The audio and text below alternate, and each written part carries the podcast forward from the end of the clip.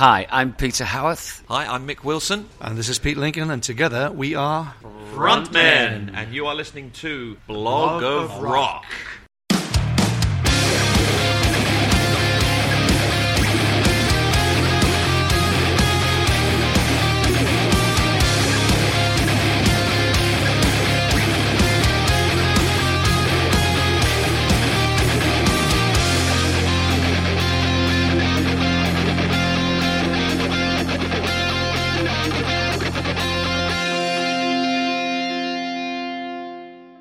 Hello. Welcome to the Blog of Rock, your hard rock and heavy metal podcast music magazine. My name is Uwe Lerch and I will take you backstage to the rock stars. Of course, we chat about the music that connects us all, about new records, about life plans and what used to be. But we also talk about the people behind it. What inspired and motivated them and what kind of rockstar tips do they have for you out there? In the show notes, that is the description of this episode that you are hearing about right now, you will find a central link for all usage that will also take you to my official Facebook group. I would be happy if we get to know each other there. Are you ready for the start? Well, then come with me. Hi guys, I hope you had a productive week and can now spend the next half hour with me in a relaxed manner. Okay, we're not all alone because I invited three gentlemen into the group who have the common denominator that they were all three frontmen in very well known British bands with equally successful pasts.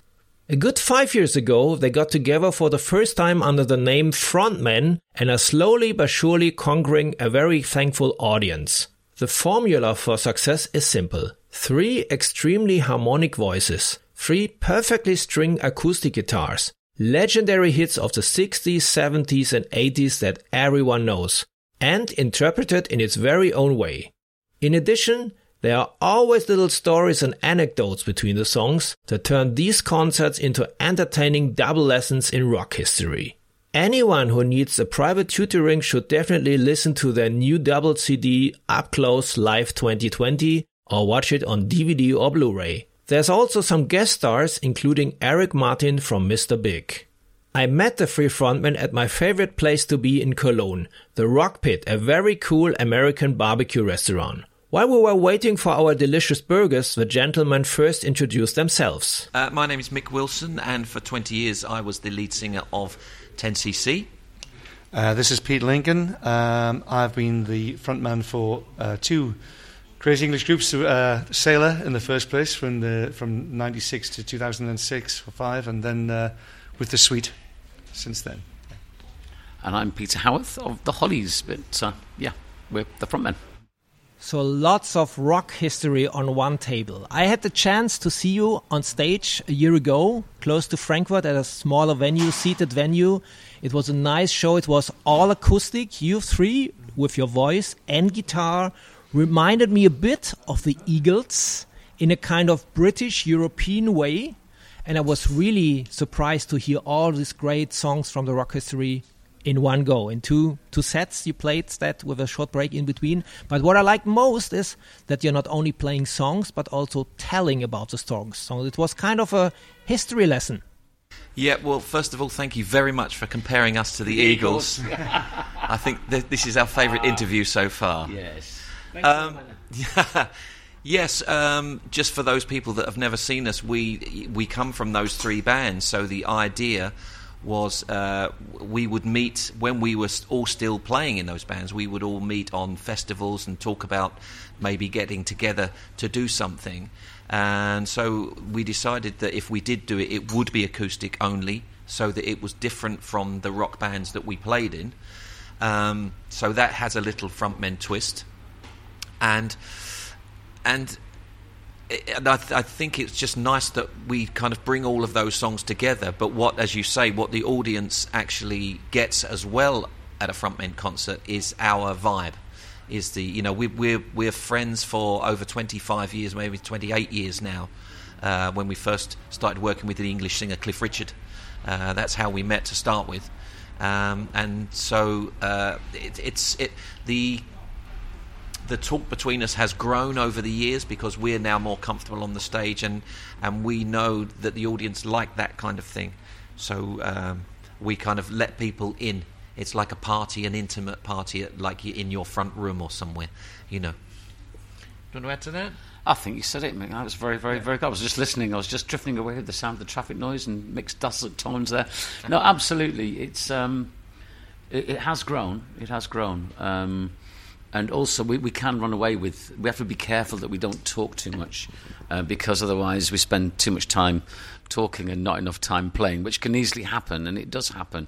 But that's uh, part of it for, for us. It's not just a case of going on stage and rattling out some songs. There has to be more. You have to connect with your audience. I think we're all very aware of that being uh, front men because it's your job to go out on that stage. Number one, make everybody feel comfortable that you're confident enough that you're they're in good hands, but also be open uh, to let them in, to grab their attention and make them feel comfortable and invite them into our party. When we do that in a sort of three pronged attack, it's not just one of us. We've got three of us doing it, so it's it's for us. It's a it's a it's a lovely experience too.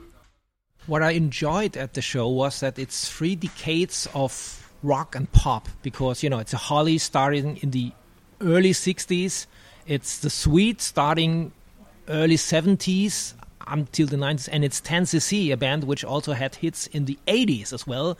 As well you're playing tracks from other artists which you are conjunct with like sir cliff richard and so on. So it's a 60s 70s 80 party with history lesson. Yeah with a history lesson yeah. And the eagles. And the, yeah. Uh, and some humor i think is important an important part of what we do. We don't specifically go out to make people laugh and be funny, but because we have a good shared sense of humour between us, things happen on stage. Somebody will say something one night, and the next night we'll repeat it. We'll keep it in because it was funny, and and and it'll grow. And like Peter said, the danger is that these little funny moments grow and grow and grow into a sketch which can last ten minutes if you're not careful, you know.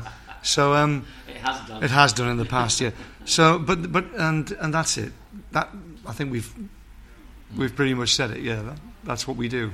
It doesn't feel it's scripted when I saw you on stage. No, it, it, it's not scripted, but like I said, sometimes something happens and we keep it in. We, you know, if you understand what, that, what I'm saying, we, we we do it again the next night. It might be slightly different, but um, it's not scripted. We don't have it all written down, but it we has, have. It has a, the, the bare bones, you know. Yeah. Who came up with the idea? To do it like this? Because you, you were friends, you, played with Cliff, you played guitar, was singing, so but somehow there was a certain moment when you decided to to, to, form this band. That came from uh, a period when, um, personally, I, I, was doing some uh, solo acoustic gigs. I just had the desire to do solo acoustic gigs. Um, and it just so happened I, I, got invited to play a small festival and the day after, Mick was doing the similar kind of thing. He was going around doing solo acoustic gigs. Um, and the next day, he was invited to play, and the chap that booked us said, "Oh, I had your mate here uh, yesterday, Pete." And Mick said, "Oh," he said, "Would you be interested in doing something together?" And he went, "Of course, you know, of, of course." So I think from then, I think I think it was was it Mick's idea to, to phone Pete up. Could be he thought it'd be great if if three of us did it, and Pete's he's well versed in playing um, acoustic stuff on his own. He's, he's done it for many years. He has a vast repertoire of stuff. You know, he is. He has. It's huge, uh, and he, he's he's he was. We, we thought about it. Thought, yeah, that'd be a great idea. And the chap who who booked us decided, yeah, we'll do that. And um, he booked a, a, date in for all three of us to to do something, but the gig never transpired. It just went away. But we liked the idea, and it was through Pete. Uh, I, I, could let Pete take, take this on from here. There you go, Pete. Yep. So um, I was doing quite a lot of solo work in Germany at the time as well with uh, Stefan Mühl, who's our manager now and was tour managing the Sweet. So Stefan and I became were good friends, and he he started booking me.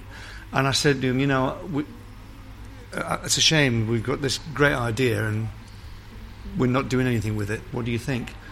And Stefan thought it was such a good idea that he decided to uh, get in touch with a couple of promoters uh, and see if they were interested. And they, you know, they said yes, let's let's try it. So we, we literally booked two shows, one at the Kufa in uh, in, in Krefeld, and uh, one in the pas- the next one next night in the Passionskirche in Berlin, and the shows turned out great, and uh, that the rest is history. Just it grew from that small moment. Just So it was a happy accident, really. When was it? The first shows were January 2016. So you're quite a young band. Ah, yeah, of course. Thank you. You can't you tell? luckily, luckily, you guys out there can't tell that we're such a young band. Audio only. Yeah, Very yeah. young on, on blogs. Thank God it's not a video podcast, eh? Yeah. Who came up with the idea to call the band Frontman? Actually, you you are, but you spell it differently with the three instead of an e. That was that was a mad moment I had when we first were going to get together and do the gig in the UK, which didn't happen. I've still got it on my put on my uh, Dropbox. I designed a little leaflet, Yeah. And I said we could call it we could call it Frontman, Yeah. and I turned the th- the E round to be a three, Yeah. and it was just a little get, a little joke, a little bit of fun, and I put this thing together with I found some pictures of Mick and Pete online and put a little design together, and uh, and then it just it stayed. We didn't bother trying to think of something else because it, it's kind of what it is. Yeah, yeah. That's how brandings are made. Yeah. Of, Yeah. So yeah. of incidents. Yeah. Yeah, yeah. That's right. Well, when I go through your your set, of course you play uh, songs from the bands you were already in, but also some some other people on the new DVD, which luckily is coming out these days. You have also some guests on. How did it come together? I saw Eric Martin f- from Herr Groß. Herr Gross. Yeah, which that's what he says on the DVD. Um, this was this came about was that um, Pete has always been a massive fan of Eric, and uh, Eric was doing a solo tour uh, in the UK. Actually, you tell him. You tell him. It's your question. Oh, all right, all right. Yeah, okay. Eric, Eric and I had met uh, a, a few years ago while he was doing some shows over here and uh, in uh, the Avantasia project, and also he was on Rock Meets Classic the year before I did it with, with Andy Scott. And um, we became friends, and then I joined him for a show in Newcastle in the north of England. Uh, he was doing a solo show. And I said to him, uh, okay, I've done one of your gigs, now you have to come and do one of mine, you know, just as a joke. And he said he would love to. So Stefan arranged it, and he flew in, and he did some great shows with us in January. And uh, was it February? Was, was it actually February, the February part of the tour? Earlier this year, before the world went crazy, we, we managed to do a tour, and Eric was one of the guests on that. He was a lovely guy, great fun to be with, very positive, very enthusiastic, great energy, and he really enjoyed our humour, you know, and and uh, the, the whole vibe with us. He really didn't want to go after that those few shows we did Yeah. together. It was great. So that was the story with Eric. So he's opening up um, on the DVD with uh, one of one of my favorite acoustic tracks with Wild World by Cat Stevens. So actually, it's a track which made a bit to medium hit for Mr. Big, but it's great to hear it in this kind of range with four vocals, four guitars. It's really nice to hear it this way. Yeah, um, we were talking about Eric earlier uh, that uh, although he comes from a uh, what you would consider a kind of like a heavy rock band, um, their two biggest hits worldwide were were were you know were, were acoustic hits almost. You know, so it was obviously it was a no brainer for us to do both of those songs in our set because they fit so great. Um, and that was the beauty about you know, not only did Eric just slot in as a human being with the, with the kind of journey that he's had, um, and with his humour and everything. He also slotted in perfectly musically with those tunes. Uh, and we did another Mr. Big uh, tune called "Long Way, uh, Long, Way Way, Down. Long Way Down," uh, which was kind of a rock, but we obviously did it in the same style, and we thought it really worked, you know. Uh, and he was happy to do it, and it's nice, you know. A, a, although you know, as within the frontmen, one of us is always singing the lead vocal it was quite nice for us to go back to our roots and be a backing vocal section for, for a great singer like Eric. And, you know, and uh, uh, Peter got a chance to play the bass, which he doesn't do very often. And I was on the percussion, which I haven't done since leaving 10cc. So it was kind of, it was kind of a nice little trip for us, you know.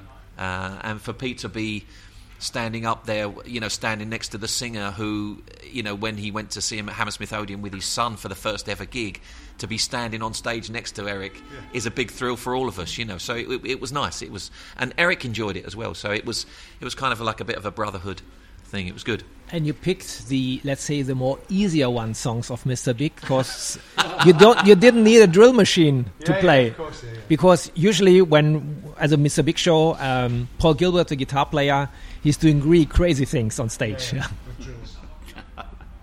Yeah, we didn't need any power tools for any. No power tools were hurt during the making of the DVD. How long does it take for you to rearrange one of the tracks? Because uh, some of the tracks, which were uh, also on the new DVD, which you're playing live, are not in the same style as we all know. Like track like Ballroom Blitz is different. Dreadlock Holiday, one of my all-time favorites, uh, is also in a different way. But it's of course still got the same vibe. You can sing along with it. This is the great thing. But how long does it take for you to rearrange one of the tracks? I, I think it, it varies. I think usually we just get together and play, and we find out what, what feels good. Sometimes, like Pete's come together, uh, has come to us with a. He's got his own version of like Oxygen on, on, on the last album, that's more or less there as a as a version, and we just fit in with it. And then things develop a little bit as well as we're playing them. They'll just become a little bit more acoustic just by their nature. Uh, but Dread, Dreadlock, I've never felt it was much different from the original in a lot of ways, but it's just the way we kind of play it, the way it sounds, by n- the nature of just using the instruments, it does take on uh, a different life of its own. But I think it's usually very, it's quite quick. I think um, Yeah. it's quite quick. It's, it, I don't think we've really laboured over anything. I think if you're labouring over something, then you're forcing it. It either works or it doesn't. So you, if you pick up guitars and we all start playing our little bits how we play, and then we put the harmonies where we think they should be, or if they're not there, then we'll throw some in. So where we think they should be, and then it sort of takes on a, its natural life as a frontman song. What can you tell people who haven't seen you live? Maybe are interested now by this uh, nice talk, but actually they need to see the DVD. Not only listen to the CD, which is nice too, but uh, they have to listen to the and watch the DVD. So, what can people expect on a frontman show? Okay, I think we boil it down to the essence of, of firstly, really, really good songs uh, in an acoustic uh, format, so it's not going to be too heavy on the ears. Um, and mixed together with the blends of voices that we have, should hopefully uh, create a, a pleasurable listening experience for the mature music lover. and I mean mature in the sense of they've listened to a lot of music, not necessarily mature as in over 25. I think also visually, obviously, you know, there's not we haven't. It, it's not going to see a band with all of the fireworks and stuff. It's just three guys up there, um, hopefully at the top of their game, singing and playing. Um, but what you don't see on the audio CD is us looking at each other and the smiles and the little nods and the winks, and just that you don't see us enjoying it. And like all of those gigs, you know, I've, I go to see some bands sometimes, uh, you know, not naming any names, and especially when I was with the 10cc guys, you would do a festival, and then some bands would come out that have had hit after hit, but they come out, they just stand there, they just play the stuff, they nod, and they go. Whereas we, you know what again to go to go over what what people say about the front frontmen is the fact that they they see us looking at each other and people think that they are looking I guess like behind the curtain at a friendship at a party that they've been invited to. And that's part of it. That is definitely part of the video side of things that you have to see to that. So we don't just stand there. We walk over to each other. We talk to each other sometimes while we're playing. And and there's some jokes that we have that that the that the audience can see or cannot see. You know, it's, so it's the old, it's the old thing. If if how can you expect people to have a good time if you're not going on stage and having a good time? So if we believe that, I, mean, I know for a fact that if you're having a good time on stage, then it's going to spill out to other people. But you've got to have that. You've got to go on the stage and really enjoy it. And if you if you're really enjoying it, it's not going to be a problem. boom. Music can be also kind of cure, especially in these times of crisis. And um, while listening to the album, you know, it's not only a time travel, like being in a rocket and travel back to the 60s, 70s, 80s, like uh, Back to the Future. It's also kind of cure because I felt really relaxed hearing it, but I also remember I was standing at your show singing, clapping, dancing, whatever. So it's it's both. So especially your kind, the way you interpret the kind of music, it's a kind of it's a mixture of being both worlds, but I think it's also kind of cure, med- medicine for people. Well, that's lovely to hear. Yeah, that's a really nice thing to say. Yeah, I think um, people people can draw a lot, as the boys have said. Both uh, Peter and Mick have commented already. You know, they can draw a lot from our shows, and hopefully they take away. Hopefully they leave feeling really good, like you say, the- feeling uplifted. And I think, um, and I think the songs themselves, when they're stripped back to, to the roots of the song, to the essence of the song, taking away all the production, kind of, it's quite enlightening for people sometimes. They go, oh, wow, so that's how, that's that song, that's, that's the, the meaning, that's how what this song means, or that's what it's, there's something that they can take from the, this new interpretation, like Love is Like Oxygen, for example.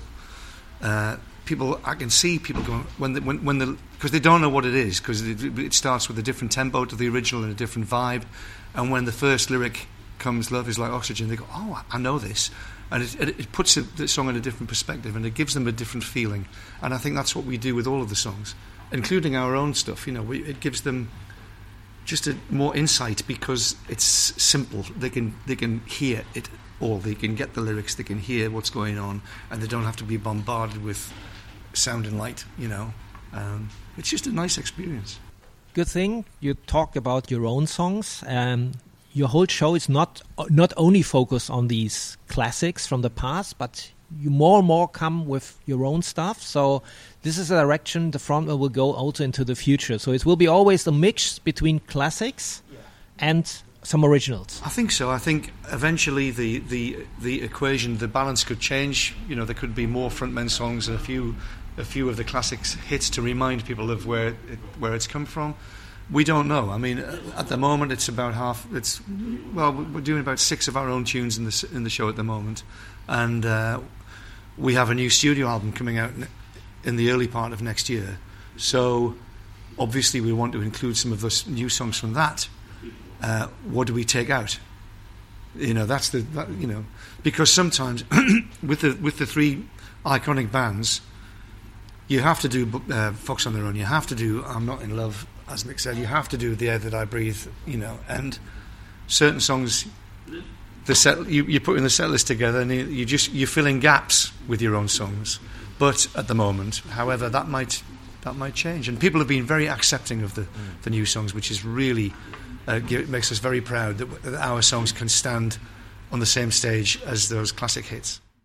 You're still a young band, you know. Even big artists like Led Zeppelin or ACDC started with cover versions and then later on came with their own material. So you've got still time to do to come up with your own stuff. Yes, thank you very much. Yes, as long as we as long as we're still breathing and playing, yeah, we've got time.